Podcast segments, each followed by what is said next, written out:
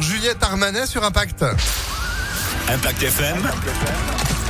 Le pronostic épique. Et on adore aussi retrouver Alexis Cœur de Roi pour ses pronostics. Bonjour Alexis. Bonjour Phil, bonjour à tous. Bon, petit débrief d'hier. Vous aviez vu euh, le 15 euh, à l'hippodrome de Saint-Cloud arriver en tête. Il s'est euh, installé dans, dans les quatre premiers. C'était un 2 sur 4 hier euh, pour cette course parisienne direction le nord pour ce mercredi. Cinquième étape, oui, du Grand National du Trot dans le Nord. Aujourd'hui, un quintet des 13h50 au Croisé-la-Roche, 2800 mètres avec 16 partants et trois échelons de départ.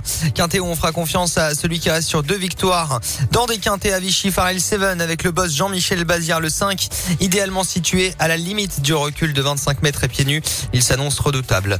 Opposons-lui directement Anna Demol, le 12, actuel favori, seulement battu par le crackling game dans la précédente étape du GNT. Viendra ensuite Las Fragonard Bello avec Franck Nivard. Enfin de pareiller Frégia Dupont, un autre élève Bazir, le 10. Et le 11, Django du Bocage qui a déjà bien fait sur certaines étapes du GNT.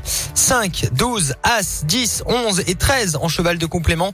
Cyriel Datom, euh, malgré le recul de 25 mètres, il sera pieds nus et reste sur une victoire. 5, 12, As, 10, 11 et 13 pour aujourd'hui. 13h50, le GNT croisé la roche. Au trot donc, demain, du galop à Paris-Longchamp, fil en nocturne. Ben, après Marc Corbareuil, du coup, effectivement, retour en région parisienne. Indice de confiance pour aujourd'hui?